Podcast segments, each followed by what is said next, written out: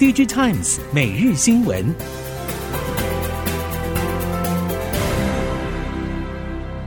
听众朋友们好，欢迎收听 DigiTimes 每日新闻，我是翁方月，现在为您提供今天的科技产业新闻重点。首先带您关心，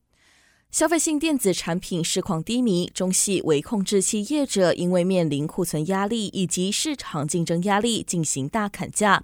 业者表示，微控制器价格战持续上演中，市场洗牌的传闻不断，订单减少，使得让价现象持续，还是会以去化库存为优先考量。业者表示，尽管从去年下半开始就陆续去化库存，但现今通用型微控制器市场库存量还是很大，公司大多数产品还是会往下走，宁愿采取让价策略，也要把库存快点走完。业者认为，近几年微控制器价格在疫情期间历经大震荡，先是相互拉抬价格，到近半年大砍价。同时，中国微控制器市场各类型业者不断涌入，造成微控制器市场竞争秩序混乱。时间来到二零二三年第二季，消费电子基础 IC 封测业者坦言，应用广泛的八位元微控制器订单量能平淡，预期一路看淡到今年底。三十二位元微控制器与 IDM 大厂车用、工控微控制器需求还算稳健。记忆体及逻辑 IC 封测大厂力成集团旗下超丰承接大宗两岸 IC 设计业者后段订单。执行长谢永达表示，逻辑 IC 呈现多点短单、急单，而且逐月窜出。近期包括电视、面板周边、WiFi、电源管理 IC 与部分 PC、Gaming 晶片确实有急单浮现，只是目前还不能构成面的景气回温。力成和超丰还是预期今年第一季营运落地，后续可望逐步回温成长。展望后市，许多不确定性还在持续调整。预期新科技大幅引领产业需求，像是 AI、ChatGPT 话题等。未来挑战也包括像是高电费造成的营运成本偏高。受到中国车市需求低温，其他美国、日本等市场通膨冲击，影响消费力。半导体业者指出，除了国际用 IDM 厂，包括英飞凌、恩智浦、意法、德仪、瑞萨电子等订单还是很稳固。部分台湾、日本、美国等车用 IC 设计厂近期针对第二季订单进行大幅调节，季砍幅大约有百分之十到二十。这些 IC 设计业者主要面对的市场包括中国、美国、日本等。就台系半导体产业来说，包括 IC 设计、晶圆代工等，在汽车领域属于初期耕耘阶段，车规占其营收比重都不高，而且受惠于前三年车规晶片短缺，纳入车规订单多数都有签订长期合约。台系半导体业者坦言，虽然客户端要求砍单、延缓拉货，但彼此并没有针对车规晶片价格进行协议。预估这波主要是因应车市需求超出预期不振所做的紧急砍单潮。台系磁系元件厂联宝电子二十五号举行上柜前业绩发表会时表示，联宝以磁性元件起家，未来强力发展无线充电以及智控模组。总经理谭伟杰指出，将持续与客户以及 IC 厂共同开发电源磁性元件。终端应用包括电动车、云端、AI 伺服器等。车用方面，除了已经打入高通的车用磁性元件认证，目前特斯拉也在认证当中，有望今年底顺势接收不少订单。熟悉通讯和电源类磁性元件的产业人士认为，联宝是国内业界少数同时具备电源以及通讯磁性元件设计能力，拥有齐全磁性元件产品线。采取产品组合优化策略，提高立基型 PoE 电源类变压器销售，并精进 PoE 电源类变压器产能扩增以及全自动化生产效益。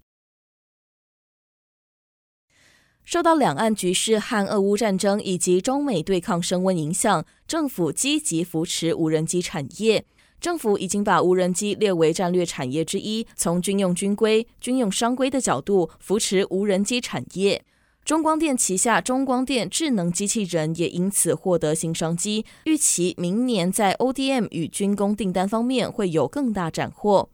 中光电指出，受到两岸局势和俄乌战争影响，无人机扮演的角色越来越重要。从国际大环境来看，中美竞争越来越激烈，加上去中化趋势，这也让台湾变得重要，同时也让国外客户对于无人机的询问度与需求增加。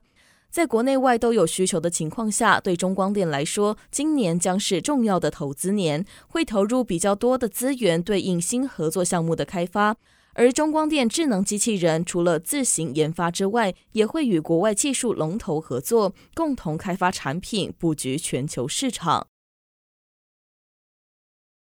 以建材业出身的环鼎集团，近几年积极跨足电力能源产业。环鼎表示，旗下子公司环鼎能源加速布局电池模组、储能用电、充电应用，拓展储能以及用能等新形态绿能业务，研发建材与电池结合的新产品绿电储能墙。除此之外，环鼎董事总经理庄宏伟表示，为了应应未来庞大的充电需求，环顶在充电领域的策略是多点布局大街小巷，进入都市蛋黄区，让车主可以随停随充，透过目的地的充电方式，让储能墙广布在各个都市场域，包括停车场、运动中心、学校、百货公司等。环鼎董事总经理庄宏伟指出，透过储能墙可以串联并联的特性，提供升压、扩充容量的优势，协助百货商场、商办、社区以及住家进行电力调度。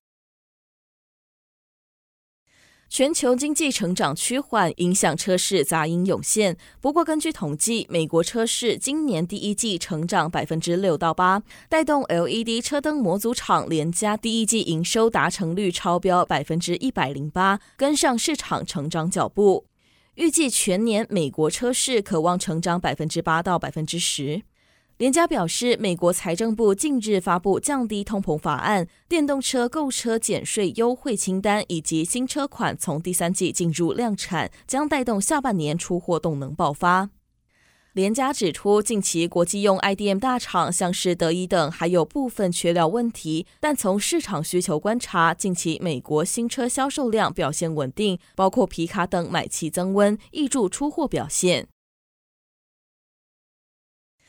受到美国降低通膨法案影响，日韩汽车业者积极合作，在美国建置供应链。最新消息指出，现代汽车集团与电池业者 SK On 将在美国乔治亚州设立电池合资厂。另外，乐金能源解决方案则有望与丰田合力在美国投资电池合资厂。随着降低通膨法案上路，成品车业者为了取得补贴，正在积极组建北美供应链。而如果要取得美国补贴，不止电动车零组件必须有百分之五十在北美生产或组装，电动车电池零件和材料也必须有百分之四十来自美国或来自美国签订自由贸易协定的国家。日前传出，美国要求南韩避免补上美光遭中国制裁后的需求缺口，三星电子和 SK 海力士再度站上中美角力的浪尖。这次韩美高峰会是否针对相关事项展开协商，也受到关注。三星和 SK 海力士原本就因为美国强化对中国的制裁，在中国当地半导体生产受到限制，如今销售也可能受到影响，恐怕面临双重打击。业者指出，如果三星以及 SK 海力士增加在中国半导体的销售量，可能会被美国视为在谋求反射利益，影响与美国政府的关系。相反的，如果依照美国要求限制对中国的供应，一方面美国往后可能提出更多要求与限制；另一方面，南韩也可能遭到中国的报复，透过提高税金等方式刁难其中国工厂。对于在中国设有主要生产据点的韩厂而言，相当不利。尽管微软旗下混合实境团队面临裁员，而且大砍预算，但微软似乎没有要停止相关项目的推进。最新传出将持续推进 HoloLens 2头戴式装置，并计划将系统升级到 Windows 十一。根据消息人士说法，微软针对 HoloLens 2的免费更新将在今年上半进行，也意味着微软将持续为平台提供支援和每个月安全性服务更新，同时也将导入 Edge Web View 2控制等开发者工具。微软不断强调，混合实境装置可以在工业领域提供强大的沉浸式和安全体验，持续改善第一线人力在工业环境中协作、训练和工作的方式，从工厂、仓储到展示厅等。以上新闻由《DigiTimes 电子时报》提供，翁方月编辑播报。谢谢您的收听。